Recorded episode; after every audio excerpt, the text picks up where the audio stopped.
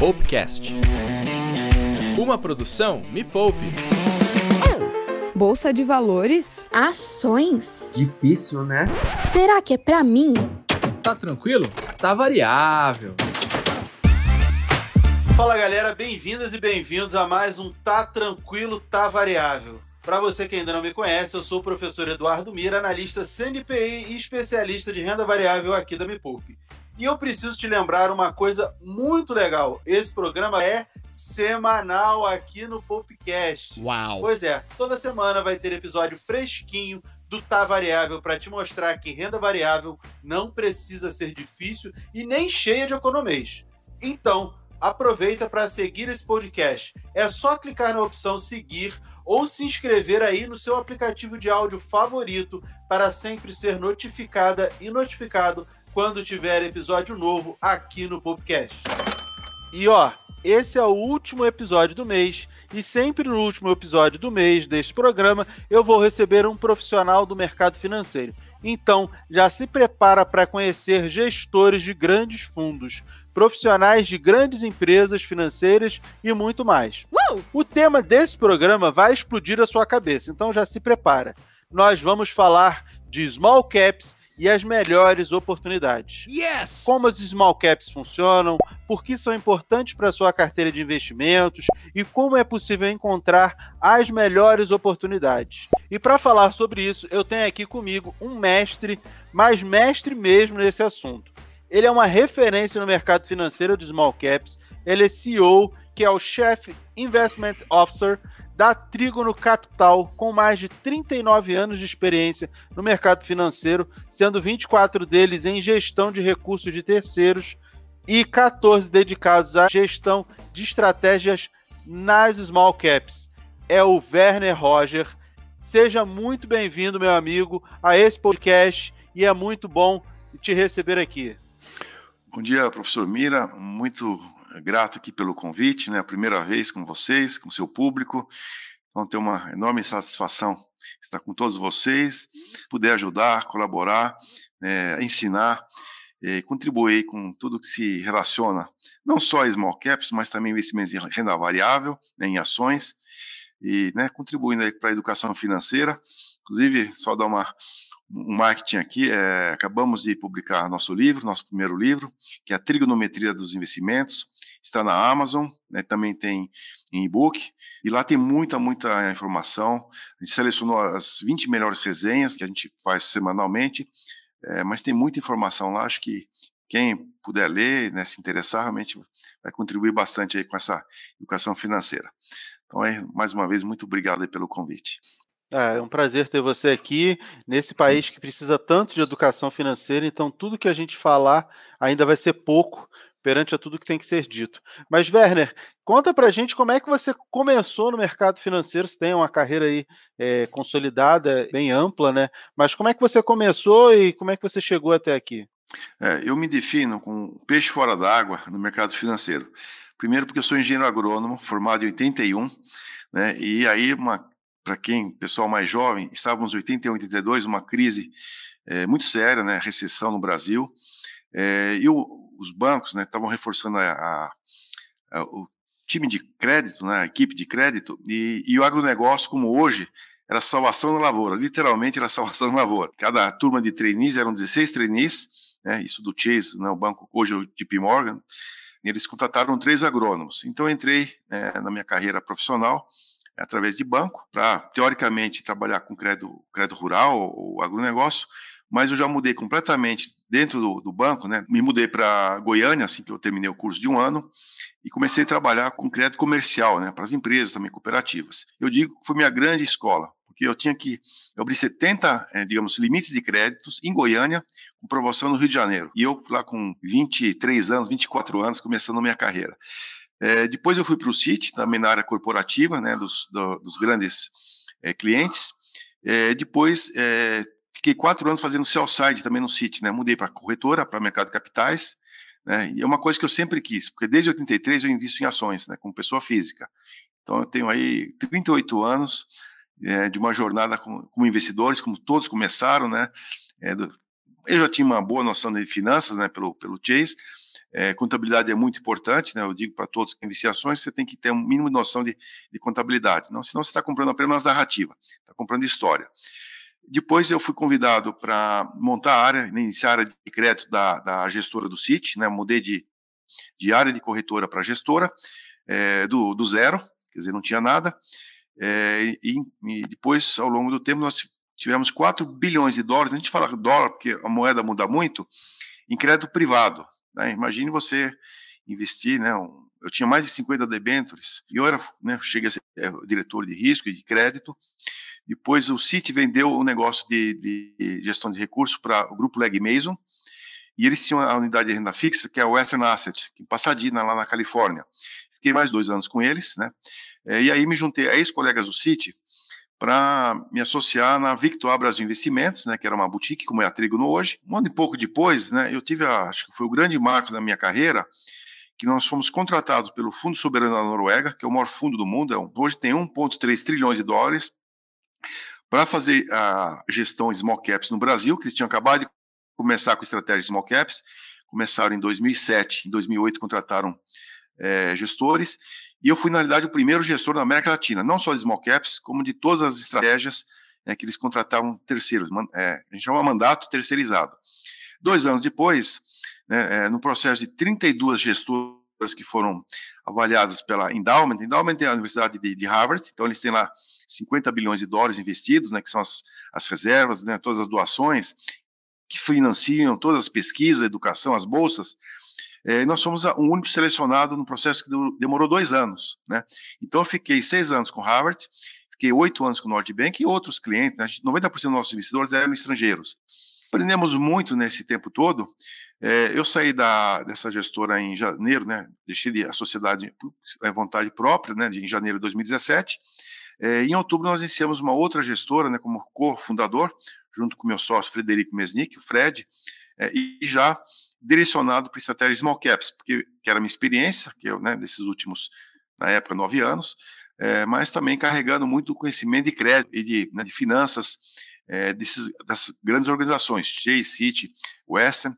É, então, tudo isso aqui foi formando minha carreira, por isso eu digo, minha carreira teve uma formação diferente da maioria dos profissionais, né? Então, basicamente, Mira é essa é minha formação, né? e por isso eu falo, eu sou um peixe fora d'água, e talvez pense um pouquinho diferente que o mercado pensa. A forma de pensar, né, a gente vai estar é, conversando aqui, a forma que a gente monta as, as carteiras, as estratégias, é diferente é, do que se encontra no mercado. Portanto, nós temos resultados diferentes também. É, para ter resultados diferentes, a gente tem que fazer coisas diferentes, né? Não dá para ter fazer Exatamente. a mesma coisa e esperar um resultado diferente. Perfeito, ah, perfeito. Einstein já perfeito. dizia, né? Isso que a gente está comentando aqui é um dos passos para você continuar treinando o seu olhar visionário e enxergar novas oportunidades.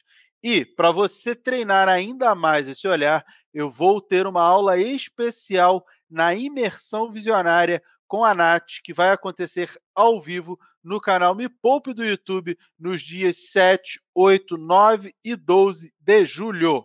Vai ser uma experiência única e gratuita para você mergulhar no método NA, que já mudou a vida de mais de 36 mil pessoas. Mas as aulas não vão ficar salvas, viu? Então corre lá no site www.imersãodanat.com com.br barra Popcast. Nath com TH, tá? E aí você vai saber mais.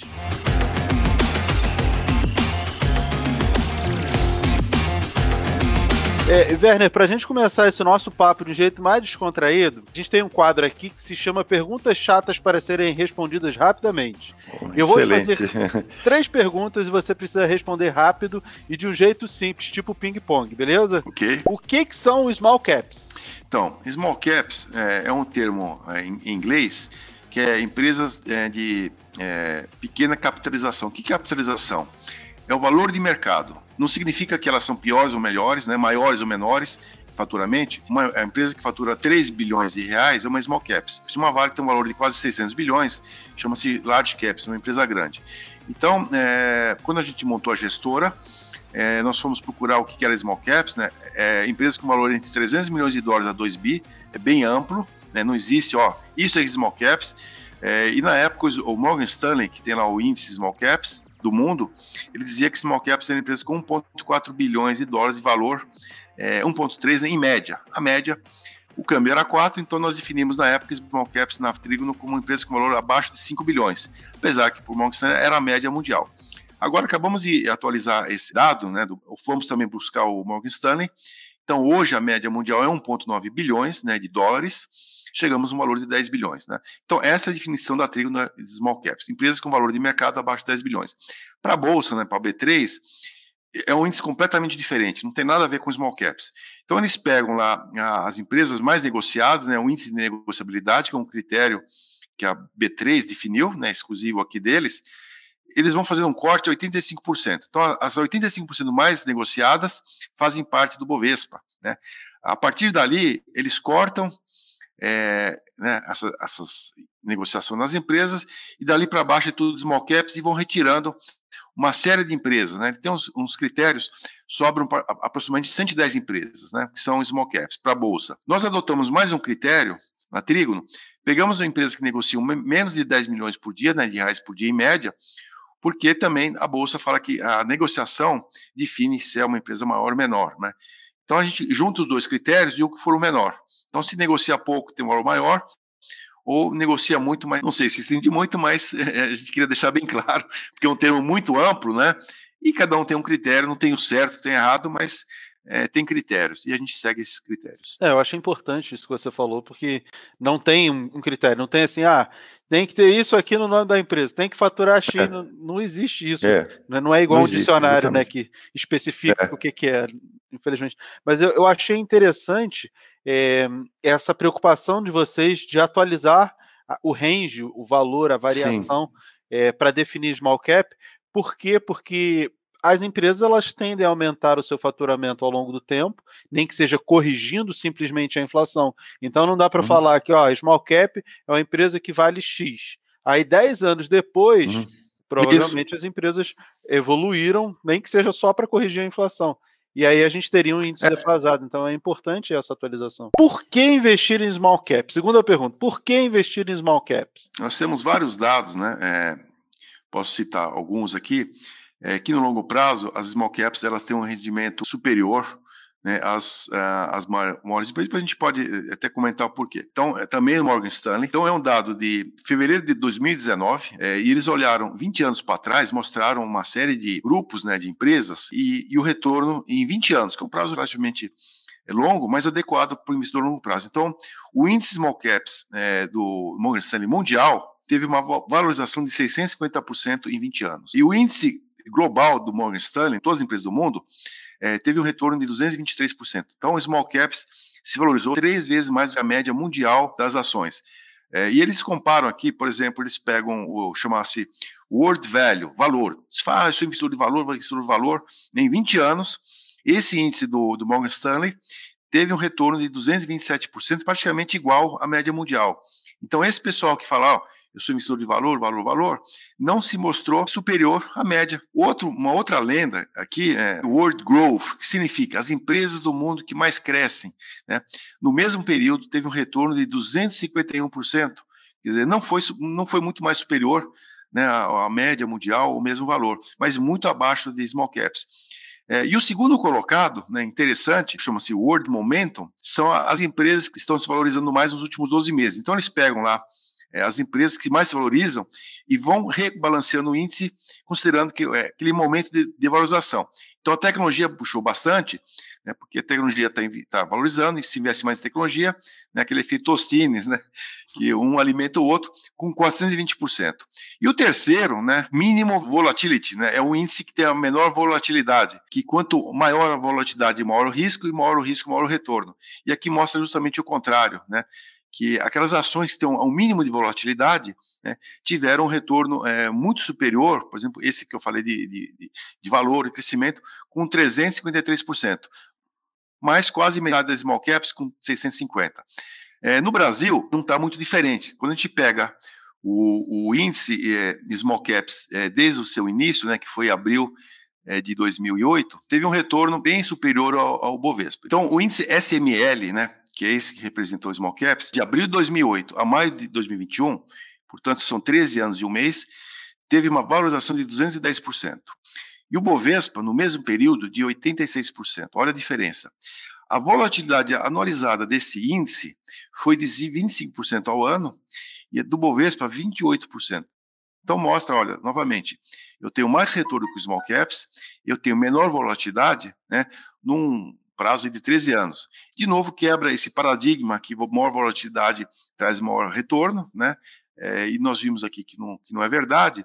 E nós fizemos mais uma coisa, Mira. Nós pegamos esse critério que eu te falei, na, daqueles 5 bilhões na época, né, de valor de mercado, uma liquidez abaixo de 10 milhões. Então, criamos o chama-se índice TRIG, né, da Trígono, de small caps. Se a gente tivesse feito esse índice, se a Bovespa tivesse feito esse índice, ele se valorizou 361% nesse mesmo período, contra 210% do, do índice da Bovespa, e com uma volatilidade apenas de 21%, contra 25% do índice Small Caps do Bovespa.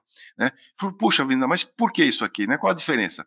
É justamente isso que a gente comentou. São empresas menores, né, com menor é, liquidez, portanto, maior retorno e menor volatilidade. Estou mostrando que no longo prazo, né, e se você pegar vários, vários outros parâmetros, outros índices, vamos chegar à mesma, mesma história. Inclusive em prazo de 3, 5, 10 anos, né, é sempre a mesma resposta. Né? Por isso, a gente considera o, as empresas small caps ou fundos small caps que seja uma estratégia de diversificação. Você não precisa ter todo o seu dinheiro em small caps, mas se você quiser diversificar ou até trazer mais retorno, é o caso aqui, é, no longo prazo a gente indica, né, e por isso que nós é, iniciamos justamente a gestora focada em small caps, né. Hoje eu acredito que a Trigo não seja mais especializada em small caps do Brasil. Esse índice que você falou que é um índice particular da Trígono, é, empresas Isso. até 10 uhum. bilhões de valor de mercado ou que negociem até 10 milhões por Isso. dia. E aí são todas as é. empresas que, que se encaixam nesses é, critérios. É, não, ponto. É, então, só que nós fizemos mais uns cortes. Né? Nós cortamos, por exemplo, é, que negociem mais que 300 mil por dia, né? que tem um valor acima de, de 100 milhões é, de reais. Então, é, nós fizemos alguns cortes, né? uma, uma seleção para chegar assim. Mas por quê? Porque serão empresas investíveis. Não adianta eu pegar uma empresa que negocia 10 mil por dia e que tem um valor lá de 50 milhões. Dizer, você não consegue investir. Então, nós definimos justamente é, empresas que no nosso é, universo, por exemplo, a, a B3, até maio, ela tinha 394 empresas listadas, que, estão, que são negociadas. Né? Isso foi até maio com um valor de 6 trilhões de, de reais aí 1,2 trilhões de dólares, né? Mais ou menos o tamanho do Nordbank. O Nordbank, carteira do Nordbank é o tamanho do Brasil inteirinho. Olha o tamanho, a dimensão é, de Noruega. Noruega é um, né, um país pequeno lá, né, em relação ao Brasil. Nós tiramos 137 empresas é, que são, não são investíveis. Não, não adianta ter, porque negociam. É, é nós, na realidade, nós cortamos aqui menos de 30 mil por dia, né? E com valor né, de mercado acima de 100 milhões. É interessante é. explicar para o público por que não são investíveis. Porque como o fundo tem é. algumas centenas de milhões, se a empresa é toda custa 50 milhões, o fundo bota é. lá 10, 20, 30 milhões, ele vai ser dono da empresa inteira e aí ele vai ter que fazer a gestão. Aí ele vira dono do negócio e a ideia não é essa, é ser só sócio e deixar a empresa tocar. Por isso que se a empresa é muito, muito pequena, Pode até valer a pena para o pequeno investidor que vai botar pouquinho dinheiro, mas para um fundo de investimento acaba não fazendo nenhum sentido. E quanto maior o fundo, mais difícil fica, né? Porque mais dinheiro ele tem, e aí se ele compra uma empresa dessa, não vai fazer diferença nenhuma no resultado do fundo, só vai dar trabalho, né? Porque aí ele vai ter que ser responsável pela empresa, não faz sentido, né? Quem não deve investir nem olhar small caps? Não só small caps, não deve olhar bolsa de valores, porque não existe nenhuma diferença em termos de risco, né, de, de mesmo de, de, volatilidade, né? A gente viu que small caps têm até menos volatilidade, portanto menos risco, que é um paradigma, é uma, é uma lenda. Então acho que quem não tem apetite para assim você comprar uma ação, investir num fundo hoje e dali um mês caiu 10%, né, você botou lá 10 mil reais, está com 9 mil, se você não, não tolerar uma perda, que seja de 100 reais, 200 reais, você não deve se aventurar em bolsa de valores, né? Porque bolsa de valores você pode ganhar 30% no mês, mas você também pode perder 30% no mês, como já vimos na pandemia, né, que aconteceu agora no passado, vimos em 2008, chegou a cair 40% em dois meses, né, é, de tempos em tempos pode acontecer. Então, quem não tolera, quem não consegue dormir, mas tem gente que fica olhando todo dia a cota, Ah, caiu 2%, já fica nervoso. Então, pessoas que toleram, puxa vida, eu sei que esse mês caiu, esse ano caiu, mas ano que vem vai recuperar, eu não preciso do dinheiro amanhã, né? Você pode investir tranquilamente. Eu recomendo sempre, professor, é, no mínimo de dois a três anos. Quem tiver um horizonte, ó, eu não vou precisar desse dinheiro, eu não vou comprar casa, não vou comprar carro, não vou viajar, não vou casar, esse dinheiro aqui é minha, minha poupança de longo prazo, não vou mexer nesse dinheiro. Pode investir tranquilamente, que nunca houve um prazo maior do que três anos que o mercado não se recuperasse. Por mais crise, por mais problemas, em três anos é o prazo suficiente para ter crise e ter recuperação. É muito importante você conhecer autoconhecimento, não só em bolsa, né, para tudo, né? É, acho que as pessoas têm que realmente se conhecerem e se tranquilizarem né, nos momentos de crise, que são os piores, né, para tomar decisão. Não tome decisão é, em estresse, em crise. É, eu digo que small cap é aquela criança. E aí você acredita que vai virar um adulto saudável. E aí, se você se preocupa com o curto prazo, é como se aquela criança pegou um resfriado. E você fala, aí não, pegou um resfriado, não, não vai virar adulto. Não vai crescer, não vai. e aí você desiste, não, vou desistir, vou, pro, vou olhar outra criança. E na verdade não é assim que funciona, né? É, as variações de curto prazo, a bolsa caiu um, dois, três dias, normal esse movimento. É, é até interessante, porque quando cai é que a gente consegue comprar mais barato.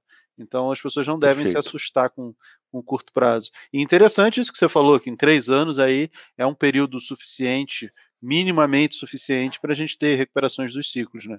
É, essa é uma outra informação bem importante.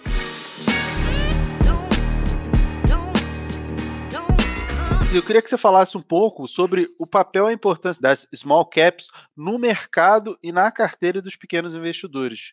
É, como é que você vê isso?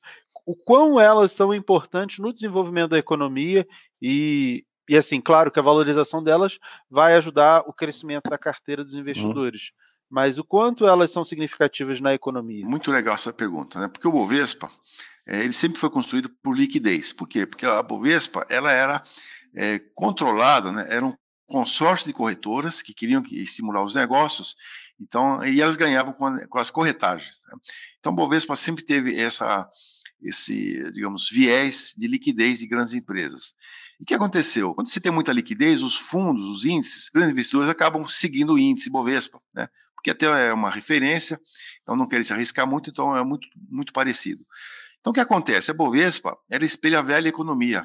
Então quando você pega o índice Bovespa, mais de 50% das empresas são ah, setor financeiro, que o Brasil tem um grande peso do setor financeiro na bolsa, mas não na economia. Então, é lá Itaú, Bradesco, Santander, é, BTG, a própria B3, né? E aí, setor financeiro, a gente está vendo o que está acontecendo, né? As, as fintechs, os bancos digitais, cada dia um, surge um banco novo, né? O Nubank, agora o C6 sendo comprado pelo JP Morgan, né? Olha quanto Banco Inter, duas empresas, né? Que é de petróleo, né? Uma coisa quase que do século retrasado e mineração que estão muito sobre o alvo dos investidores de ESG, aqueles é, investidores que se preocupam com o meio ambiente, as emissões de efeito estufa, né, a, a, questão de mineração.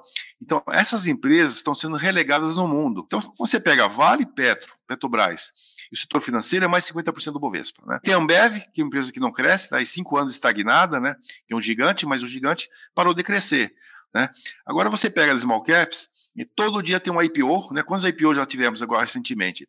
E mais da metade é tecnologia. Então, a, as empresas small caps, mesmo o índice, é a nova, é o novo mundo, né? O novo, é, novo ambiente, né? A nova economia. Então, tem muitas empresas é, novas é, de tecnologia, é, coisas que a gente até três anos atrás praticamente nem existiam. Então, o índice small caps ele é muito melhor distribuído entre setores. Aquelas empresas que vão crescer, a gente viu no Nasdaq nos Estados Unidos, são as empresas de tecnologia, que estão lá, Facebook, Google, é, Apple. Mas se você olhasse 10 anos atrás, nada disso existia. Né? Olha só quanta coisa mudou e vai mudar no Brasil e no mundo. Quem estiver investindo na, no setor ligado ao Bovespa, né? você está no setor financeiro, que está mudando muito rapidamente, petróleo né? e, e minério de ferro. Isso basicamente é, é o Bovespa. E small caps, né? É, tem essas empresas nova, da nova economia, né, muito melhor distribuído do que é, o próprio né, o índice Bovespa. Então, importante né, essa questão de diversificar, né, que é uma diversificação, e entrar em setores, né, novos setores, que será o mundo de amanhã, e não comprar o mundo de, de ontem. É importante também que esses são setores cíclicos, né, ligados a commodities, né, que são esses produtos Perfeito, mais brutos, uhum. não muito manufaturados, e como cíclicos, uhum. uma hora sobe, uma hora cai. No final das contas, você vai olhar assim, subiu, caiu, subiu, caiu. Se você comprou quando estava em baixa uhum. e vendeu quando estava em alta, beleza. Mas se você comprou quando estava em alta e vendeu quando estava em baixa, aí você vai perder dinheiro ao longo do tempo, né? Então, o small cap também é um jeito de fugir desses ciclos das commodities aí de sobe e desce, pelo menos dessas grandes commodities, né? Dá para a gente se expor a commodities em small caps ali, pegar Sim. uma empresa agro, alguma ah, coisa assim. A gente adora. É, eu, não, eu não sou assim, eu não sou alguém refratário a commodities, pelo contrário onde mais se ganha dinheiro são nas commodities, mas dentro do ciclo, né? Comprar na baixa, vende na alta. O pessoal faz o contrário.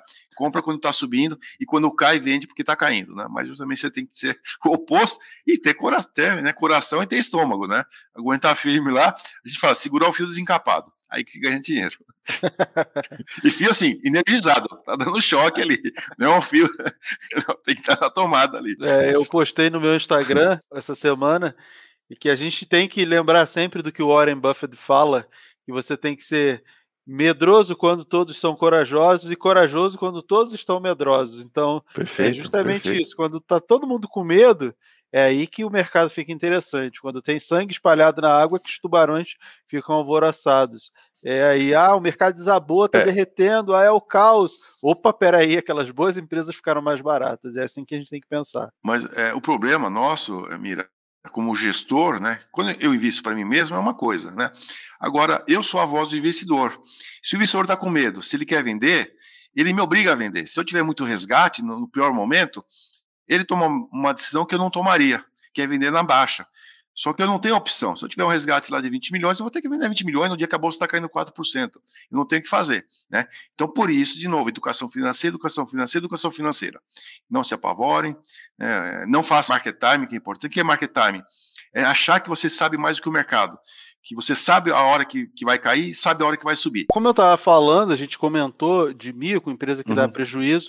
É muito normal o, o investidor olhar o preço da ação. Ah, custa um real, custa dois reais tá barato. Uhum. E às vezes é o que muita gente chama no mercado de mico, que são aquelas empresas que não são boas, são tipo é quase que um bilhete de loteria. Você vai lá e joga um dinheiro fora para se der sorte a coisa reverter, vai ter que dar muita sorte. E isso é diferente de small caps. É, conta para gente as diferenças básicas de um mico, que são essas coisas ruins, de uma small cap, que, é, embora seja uma empresa pequena, a ideia é que não seja uma empresa ruim, né? Professor, eu vou falar uma coisa aqui, não sei se o pessoal vai ficar bravo que gosta, tá? Eu até imputo, escrevi até na última resenha, né, que a nossa, as criptomoedas me parece muito o jogo do mico preto, que a gente era criança, brincava, ninguém queria ficar com mico, né? Então, assim, não tinha ganhador, tinha o último que ficasse com o mico preto. Então, existem vários micos na nossa vida, né? É, então, para mim, o, o mico é, de uma small caps é aquela realmente que você comprou por um preço X, nunca mais na tua vida você vai conseguir vender acima do que você comprou. Então, quais são as, as armadilhas? Né? Onde que o, o mico te atrai?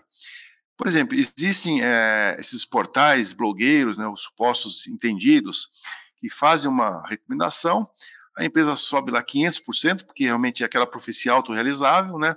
E as pessoas na euforia acham que vai subir mais 500% compro ali no, naquele ponto máximo, né? E a coisa nunca mais é, vai para frente, né? Aí aquele cara que recomendou falou: tá vendo? Eu subi 15%, agora é hora de realizar. E aí no dia seguinte já cai 20%, 30%, você começa a querer vender, e quando você conseguir vender, já caiu para metade do preço que você tinha antes, né? Então, assim, cuidado com essas recomendações. Por exemplo, o cara fala assim: ó, a ação está 10 hoje, tá? Ele citou recomendação, compra forte, geralmente empresas com baixa liquidez, porque é muito mais fácil ele movimentar uma empresa com baixa liquidez, porque ele não vai conseguir influenciar Itaú, Petrobras, Vale, não é ele que vai trazer nenhuma movimentação. Mas como uma small caps, uma micro caps com baixa liquidez, vai atrair muita gente. Agora o cara que vai tentar comprar, talvez ele ganhou 10, 20%, às vezes até perdeu, e a bolsa subiu 30% no período, né? Então esse é o típico mico, né? E seguindo essas recomendações mágicas de empresas com baixa liquidez. Né? Outro é, questão é que você comentou aí, recuperação judicial, né, a OGX, a MX, não sei como é que chama agora, essas empresas X, né, não sei o quê, é, que vai virar. É, poucas empresas acabam realmente recuperando, tendo essa, essa grande recuperação. Não acredito nessas histórias mirabolantes. Né? Então, é melhor comprar uma empresa já sólida, madura, com baixo risco assim de, de ter problemas financeiros, do que acreditar numa história de forte recuperação que 90% não, não vai acontecer. Então, acho que são os dois micos, né? esse de recomendação, né? e essas histórias de, de recuperação fantástica, né? É, que você vai multiplicar por 10 vezes o capital. Desconfiem é, dessas histórias. Né? Aí é. você pode estar tá com. O cara está te passando um mico, né? eu acho que uma dica que vale hum. reforçar extremamente é quem, quem as pessoas devem seguir. Para falar sobre renda variável, tem que ser obrigatoriamente um analista CNPI, como eu sou analista CNPI, existe uma resolução da CVM, resolução número 20, que diz lá que qualquer manifestação pública que possa interferir na tomada de decisão dos investidores só pode ser feita por um analista CNPI. Então, isso é análise de investimentos e recomendação de investimentos quando diz compra ou vende, só pode ser feita por um analista CNPI. Eu sou um analista CNPI e, e habilitado a fazer isso, por isso que eu faço na Me Poupe as recomendações. E é, é muito interessante isso que você falou, porque eu tenho um cuidado gigante. Como eu falo para muita gente, eu nunca escolho uma empresa pequenininha de pouca liquidez, porque eu sei que eu vou mover o preço da ação ou do fundo imobiliário só com a recomendação. E aí ninguém vai ganhar dinheiro. Se eu estou recomendando é que eu quero que as pessoas ganhem dinheiro. E aí não vai ser, eu nunca vou recomendar um ativo de baixa liquidez. Ah, negocia, sei lá, 50 mil por dia, 100 mil por dia. Eu acho que é pouco quando eu faço uma recomendação para é, milhares de pessoas, dezenas de milhares de pessoas. Então eu sempre dou uma filtrada. Ah, isso aqui de repente é legal. É legal, eu posso até comprar, como já aconteceu, de eu comprar empresas que é, tinham pouca negociação, mas eu comprei só para mim. Nem nunca falei por quê, porque se eu falo, eu vou mover o preço da empresa só pela recomendação. E aí não tem mérito nenhum, eu estou movendo o preço do mercado, isso dependendo do que seja feito, é até crime, a CVM pune. Então, é, a dica, a grande dica é siga sempre analistas CNPI, são os únicos que podem fazer essas recomendações. E a maioria das pessoas que está aí na internet não é. São menos de mil analistas CNPI, a grande maioria está em corretoras, em, principalmente em fundos, como os fundos da Trígono tem, sua equipe de análise tem os analistas certificados para isso, é, bancos de investimento, essa galera geralmente está ali. Poucos estão na internet. E a grande dica é siga sempre analista CNPI. Eu sou o analista CNPI 1954M, registrado lá, tá lá no site da PMEC. Werner, eu queria que você me dissesse quais as small caps que você está de olho hoje, que você acredita que são oportunidades hoje e como é que você encontra essas small caps. Hoje, pelo menos um, o nome de umas três empresas que você acha que que estão no momento bacana, que, que a Trigo está apostando aí, que tem potencial? É, assim, é, a dificuldade né, de como encontrar small caps, né? Então, assim, você tem que ter alguns, algumas assinaturas, até alguns serviços gratuitos, né? É, que você tem lá indicadores é, de bolsa da empresa, né? PL, lucro, preço-lucro, retorno sobre o capital, né, ou dividendos, né, ou dividend yield, né. Então você tem vários indicadores, você tem que fazer um filtro. Eu sempre recomendo, faça um filtro também de crédito. Empresas que não têm muito a dívida, né, então a dívida líquida sobre o patrimônio, né, ou o EBITDA também, que esses pessoal, eles já dão os dados de EBITDA, né, então assim, não pega empresa que tem duas vezes mais dívida do que EBITDA, e é isso que a gente faz. Então a gente tem uma série de critérios. Então, nós estamos sempre olhando para frente, né? Então, é importante é, que tenham mais pessoal mais de curto prazo, a subir, eu já vou recomendar você vender. Nosso horizonte sempre de três anos. Então, eu estou olhando o que vai acontecer daqui dois, três anos, né? É, como eu comentei com você, a gente gosta de commodities, né? Então, uma das empresas que a gente investe desde eu, eu conheço desde 83, fiz uma resenha de 48 páginas, né? Se vocês olharem na Trígono, chama-se Ferbasa uma empresa de mineração e siderurgia que nunca deu prejuízo, muito sólida financeiramente, né, paga bons dividendos, commodities e tá, é um nicho, não é ó, minério de ferro. Dentro do nicho de commodities, ferro ligas, muito especializado, ela tem duas sub, digamos, é, nichos, que é o ferro cromo, que vai para aço inox, e o ferro silício, que tem várias aplicações para setor de aço. Então não está tendo produto, não está, sim, a demanda é muito forte, uma série de questões ambientais, de energia, etc., etc., é, os preços quase que, né, o silício dobrou em um ano, e o cromo subiu 35% em, neste ano. Então, a Ferbasa é uma empresa importante do nosso, nossas carteiras, todos os fundos estão investidos. Né? Então, Mas você acredita que ela ainda vai, vai crescer mais nos ah, próximos anos? Está começando o ciclo agora. Né? O silício dobrou agora, nesse ano, né? Mas os problemas estão se intensificando. Né? A causa que, que fez o silício dobrar só foi só o início. Então, é o início do, de uma, nós acreditamos, uma história longa de recuperação de, de preço do ferro silício. Pediu três exemplos, né? Então, que eu, eu falei, eu sou filho da recessão, né, em 82. Então, passei por várias crises, né? O que acontece na recessão? O setor de bens de capital, o setor industrial, ele sofre bastante. Então, é o primeiro a entrar em recessão e o primeiro a sair. O que está acontecendo agora? Você pode olhar toda a indústria de bens de capitais, silos, é, caminhões, né, máquinas agrícolas, máquinas fora de estar, vários tipos de máquinas, né, estão realmente bombando. Já não tem produto para entregar esse ano. E não é problema de chip, não. É demanda mesmo, é capacidade. Então, nós gostamos aqui da empresa chama-se Tupi, que ela tem 85% das receitas da, da, Tupi fora do Brasil. Se Estados Unidos representa 60% dos, da receita dela está nos Estados Unidos, e o John Biden vem com um pacote de um trilhão de dólares, que é máquina para tudo quanto é lá, fazer estrada, fazer porto, fazer reforma. Se a gente acha que aqui tá, no Brasil está ruim, os Estados Unidos está pior ainda, porque eles usam muito né, e não investiram, então né, tá uma discussão grande aí, é, é tupi na veia. E a Tupi, a maior empresa do mundo dentro do segmento dela, né, que ela faz fundis de ferro para blocos e cabeçotes de motores, é um produto muito específico, líder mundial, está comprando a segunda, é, a vice-líder mundial, que é a Texid, do grupo Fiat Chrysler. Agora o Brasil, o CAD do Brasil já aprovou, falta agora passar pelo CAD americano, que ela não tem fábrica lá, mas ela vem para os Estados Unidos. Né? E o CAD mexicano, que ela já tem duas fábricas. Né? Isso agora a gente acredita que nos próximos meses, aí dois meses, isso seja realmente aprovado, isso vai dar, vai dar um salto na, na precificação da Tupi.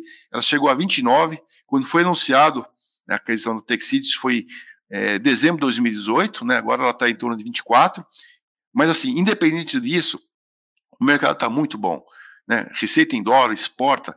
Quem são os clientes? É Ford, que está bombando as ações da Ford, Chrysler, é, John Deere, Caterpillar, né, Mercedes, né, realmente o mercado está muito bom. E agora vai ficar realmente uma empresa muito bem posicionada a nível mundial.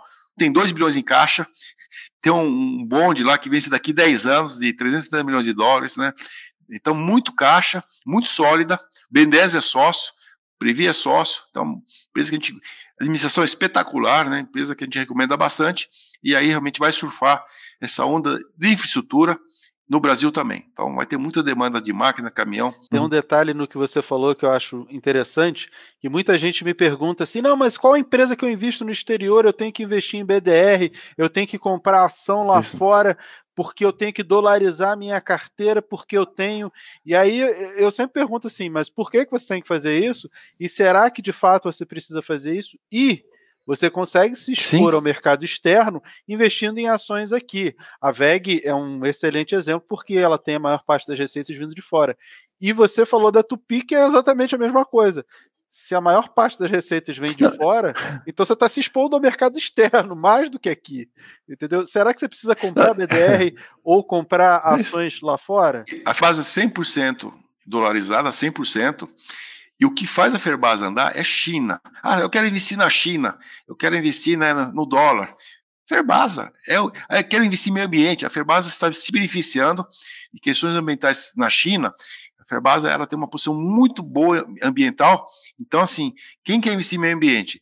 História e meio ambiente. Quem quer investir em China, crescimento em China, e quer investir em dólar, se proteger um hedge, Ferbasa é perfeito. Ah, mas o dólar caiu 15%, né?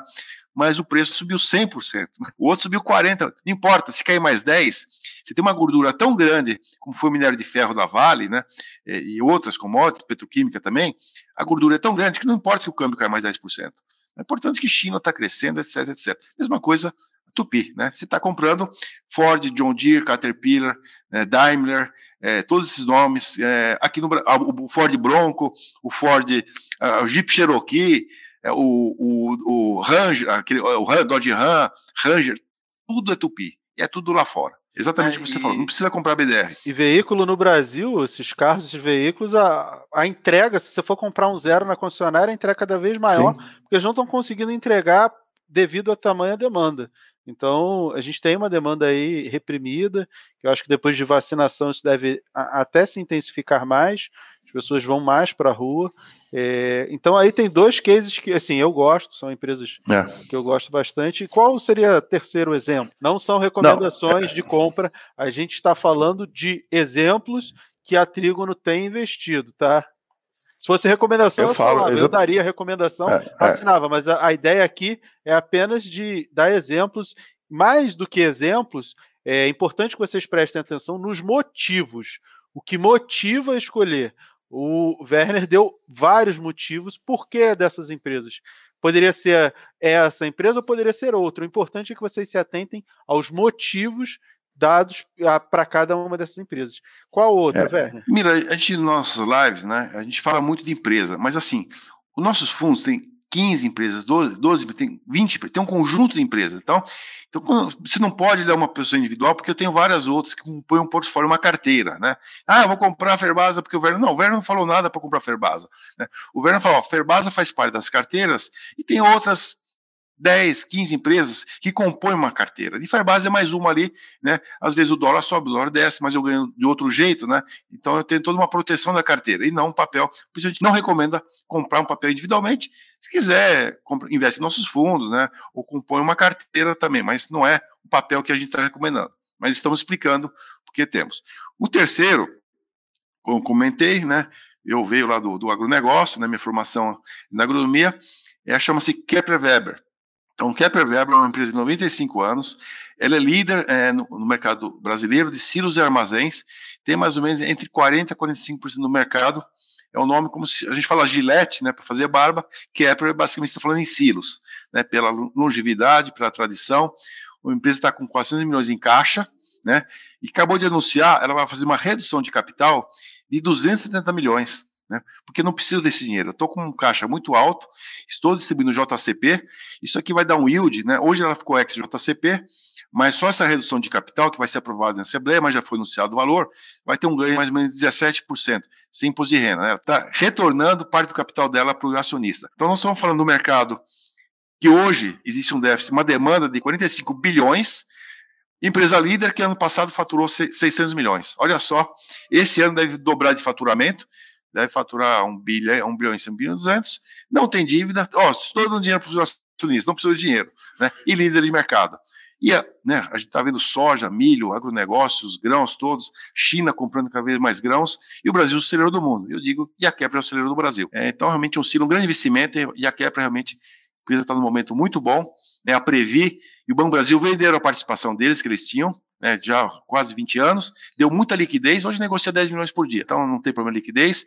Ferbasa negocia 20 milhões por dia e a Tupi também 20 milhões por dia. Não estou falando assim, ó, 50 mil, 500 mil empresas que negociam mais de 10 milhões por dia, são líquidas, né, realmente está aí à disposição de nós, como gestores, três empresas, setores diferentes, né, falamos industrial, falamos de negócio e falamos de ligas relacionadas à China. Então, são três nomes aí que. É, na, na Kepler, duas coisas que você falou que eu acho que são importantes que as pessoas se atentem, que é ela tem dinheiro em caixa, isso significa que se ela precisar pagar a dívida, ela tem dinheiro ali, então ela está bem confortável, tem tanto dinheiro que ela vai distribuir parte desse dinheiro porque ela não precisa, então ela vai distribuir metade, e que o faturamento dela vai aumentar. Então, se você tem uma empresa que ela não tem problema com dívida, ali, dinheiro está sobrando, e o faturamento dela deve dobrar, ou seja, ela vai conseguir vender o dobro, vai entrar muito mais dinheiro. Bem, se eu tenho uma empresa que ela tem dinheiro e o lucro dela aumentou, ela não precisa de dinheiro, ela já está investindo, já está fazendo tudo que ela queria, o que, que vai acontecer com esse lucro que vai aumentar para caramba? Ele vai retornar para quem? Aí a gente volta lá para o início, quando a gente estava falando que o objetivo do acionista é participar dos lucros da empresa. Então, o que a gente espera, não dá para dizer que vai ser assim, mas o futuro a Deus pertence. Mas o que se espera é que a empresa distribua isso para os acionistas. Então, ela é uma empresa saudável, tem caixa, tudo muito controlado e o lucro dela está dobrando.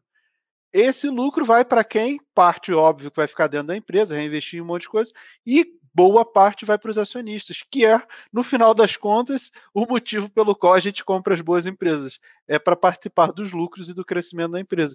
E eu acho que a, que a Kepler é a, a síntese disso que a gente falou até aqui.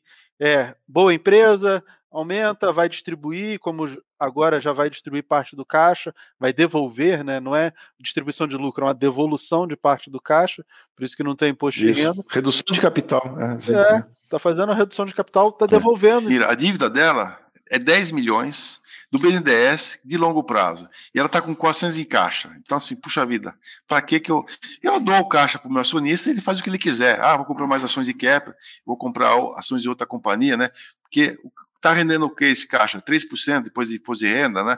Então, que o acionista resolva a melhor forma de aplicar, porque ele não tem o que fazer com o caixa.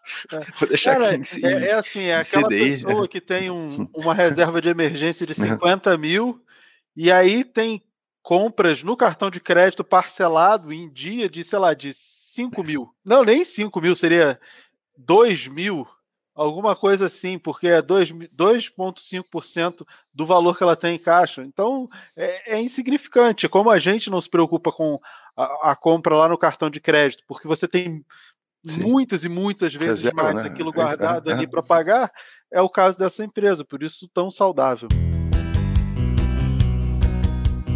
Werner, a gente tem aqui um quadro nesse programa chamado ações trágicas. Esse é o momento onde eu trago algum acontecimento cômico ou trágico envolvendo investimentos em renda variável, bolsa de valores e mostro que os me podem aprender com aquela cagada da outra pessoa.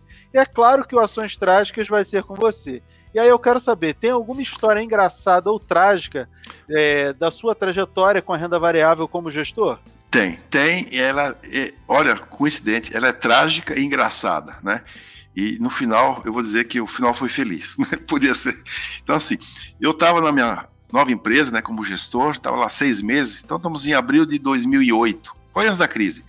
Né? Eu tenho um Store Guide que eu, eu monto, que nem eu falei aqui, esses que a gente tem, eu pego lá os dados da economática, eu faço, eu fazia na mão, nem tinha computador, então é um negócio que eu tenho há muito tempo, né, lá com umas 250 empresas. E me apareceu lá, uma empresa chamada Parmalat, todos conhecem, né, do leite, então, um grupo aqui chama-se Grupo LAEP, é, até do Marco Elias, que está preso nos Estados Unidos, o Marco Elias está preso. É, eles compraram a marca Parmalat, né, não compraram a empresa, as instalações, e, não tinha mais nenhuma relação com a Parmalat italiana, que continuava tocando a vida na Itália. Venderam o negócio do Brasil, mas veio a marca também, né, e lançaram, fizeram o IPO da, é, chama-se é, Milk, acho que Milk 11, que era um BDR, e o grupo chamava-se LAEP, que era dona, e compraram também um biscoito do Shen lá da década de 70, para os mais antigos, né? Compraram o do Shen, que foi concorrente lá da Tostines. E eu olhei lá no meu Stock Guide, né? Olhava assim, pô, 20 bilhões de, de real, né, de valor. Assim, o lucro projetado, acho que era 5 milhões, né, no ano, na época, e o valor dela era 20 bilhões. E eu olhava assim, não, isso aqui tá errado. É por quê? Porque depois desses planos econômicos, cruzado, real, não sei o quê, não sei o quê, tirou-se três zeros, né? Fizeram a empresa que era mil ações, fazer por lote de mil. Então, assim, quanto que a ação tá? 10 reais. Se você tirasse três zeros atrás, ficava 10 centavos. Então, assim, era 10 reais por lote de mil. E depois, você tirava os três zeros né, e reduzia uh, ações e dividia por mil também. No fim, ficava em 10 reais. Quando eu olhei aqui lá, eu falei, não, eu errei aqui, o Economática errou. Então, na verdade, o valor dela é 20 milhões e não 20 bilhões, né? Puxa vida, ela tá PL4, PL5, né? a Laep entrou, eles vão fazer uma injeção de capital, Parmalat tinha uma marca forte, não, tem, não tinha dívida, né? E fui lá e comprei o troço lá, comprei uns 4% já, saí comprando, tinha pouca liquidez, tipo 40, 50 mil por dia, mas fui comprando. O fundo era pequeno, o fundo tinha lá 7 milhões, a gente conseguiu comprar. Aí fui visitar a empresa, né? Fui lá tal. Na conversa, o cara, o cara ficou meio surpreso. Velho, por que você está comprando, né? Não, porque tá, tá barato. Mas, mas, como é que você chegou barato, né? Não, 20 milhões. 20 milhões, não. O valor é 20 bilhões. Como 20 bilhões? Né? Não, é, é, é 20 bilhões. A gente também não está entendendo o que está acontecendo. Eu falei, meu Deus do céu. Né? É 20 bilhões mesmo, é um absurdo, e ninguém percebeu. O mercado negociava ali Olha, me deu uma vergonha, deu vergonha de falar para os meus sócios que eu estava lá seis meses na gestora, foi uma cagada dessa. Como é que pode um cara com 30, sei lá quantos anos eu tinha no mercado, fazer né, um, assumir que era por mil, porque era tão absurdo o número, que eu assumi que era 20 milhões, não 20 bilhões. Aí você não dormia à noite. Meu Deus do céu, vou ter que sair vender. Olha, consegui vender. É, assim, eu soquei mesmo, soquei, não queria saber. É menos 5, é, via lá, menos 10. Aí veio a crise, eu falei que isso foi, acho que abril. Aí veio a crise, né, de 2008, tudo caiu, a bolsa toda caiu uns 40%. No fim, eu perdi 40% com ela, né, porque eu forcei, eu saí vendendo, né? A bolsa caiu 42%. Então, no fim, saiu 0 a 0. O que aconteceu depois? É, a Parmalat, elas iam fazer uma, uma. Primeiro iam fazer um IPO lá, re-IPO, né? Follow-on. Aí surgiu, o, quem não sei se vocês lembram, a história do, do algo oxigenado no leite. Foi tudo mentira, né? Na verdade, o concorrente inventou essa história, a Polícia Federal falou que, que eles estavam é, conservando o leite com é, peróxido de hidrogênio. Né? É um produto que é uma água oxigenada com conservante que era proibido. Tudo mentira. Jornal Nacional, uma coisa assim, acabou com o tal do IPO, acabou, destruiu. Tanto que essa Laep acabou quebrando também, que acabou com a Parmalat, acabou com a marca. E eles fecharam o capital, sabe a quanto? Um centavo. Depois, a própria Laep, em vez de fazer o IPO, eles fizeram uma oferta pública e um centavo era um valor mais ou menos isso aqui, que era, na verdade era muito menor do que os 20 bilhões, que era um valor próximo, que era um valor que valia mesmo, né? E eu saí lá, acho que uns 3 reais, salvei meu dinheiro, salvei minha reputação. Mas foi um, olha, quase uma tragédia, né? Que para mim seria, imagina, no começo da carreira ali na sócio, fazer uma burrada dessa. E no fim, acabei me salvando, né? Mas envergonhado, porque eu contei para o meu sócio, contei a história, aconteceu isso, isso, isso, envergonhado, mas contei né, a burrada que eu fiz. Agora, assim, atenção, cuidado, às vezes três zeros fazem uma enorme diferença. Né? E eu achei que, que aqueles três zeros eram um erro meu lá do, do meu do meu stock guide. E não era, não. Eu que estava é, errado. A empresa valendo 20 bilhões, se ela tem um lucro de uhum. 20 milhões, não é nada, né? É insignificante uhum. um lucro desse tamanho. É mil Agora, vezes, PL mil vezes, é mil vezes, né? Mil é. vezes. O, o preço é. sobre lucro, esse indicador é mil é. vezes fora da realidade. Só para a galera é. ter uma referência, o Benjamin Graham, né, um investidor inteligente, ele gosta de PL até 15. Então, mil vezes acho que tá um pouco acima dos 15 que ele gosta. No fim, tava, aquela informação estava correta.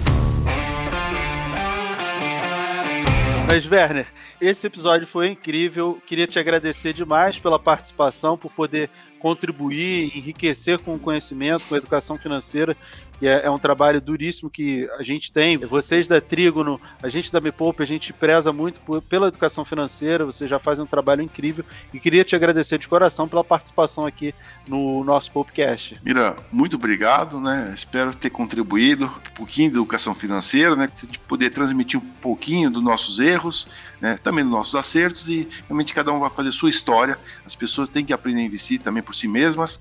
Não adianta simplesmente seguir o passo do professor, que a gente vai errar, vai acertar e no fim a gente vai aprender. Então, muito, muito obrigado. espero ter realmente contribuído. É, e, novamente, é, o nosso livro, Trigonometria dos Investimentos. Né? É, você falou do livro da uhum. trigonometria dos investimentos, mas é, quais outros meios que o pessoal pode encontrar vocês? É, é, redes sociais, como é que faz para. Estamos lá em todas as redes sociais, né? No, no Instagram, Twitter, né? nosso site, né? Você pode é, se inscrever. Né? Então você vai receber todas as publicações, nossas resenhas, todos os comunicados, né? Também toda quarta-feira a nossa live. Então, se vocês olharem lá no canal YouTube ou também na Trígono, vocês vão encontrar lá a Trígono Connection toda quarta-feira, 19 horas. São todos aí convidados a quem não, não conhece, é, seguir nossas nossas lives. E eu tenho uma dica bônus que vocês sempre me pedem, sempre me perguntam: investimento para filhos, investimento para criança. A Trígono tem um fundo que é o Flagship, que é um fundo de investimento, é um desses voltados exclusivamente para small caps. Eu acredito que fundos desse tipo e esse fundo da Trígono se encaixa bem nesse objetivo para a criança, porque as crianças têm tempo, o investimento para um filho é pensando lá quando ele tiver a idade adulta. Então você tem 10, 20 anos aí para esperar o retorno. E o flagship da Trígono, ele se encaixa muito bem nessa solução que vocês sempre me pedem de investimento para os filhos. Então fica essa dica bônus para vocês darem uma olhada, vem é, como é que é, se tem na sua corretora, se não tem, se você se agrada, mas me agrada muito. Inclusive, eu vou encarterar esse, esse fundo para minha filha, é, que tem 9 anos. E para todos vocês que ouviram esse podcast, muito, muito obrigado mais uma vez pela audiência e pela paciência de vocês. E eu aguardo vocês no próximo podcast. Tchau, tchau.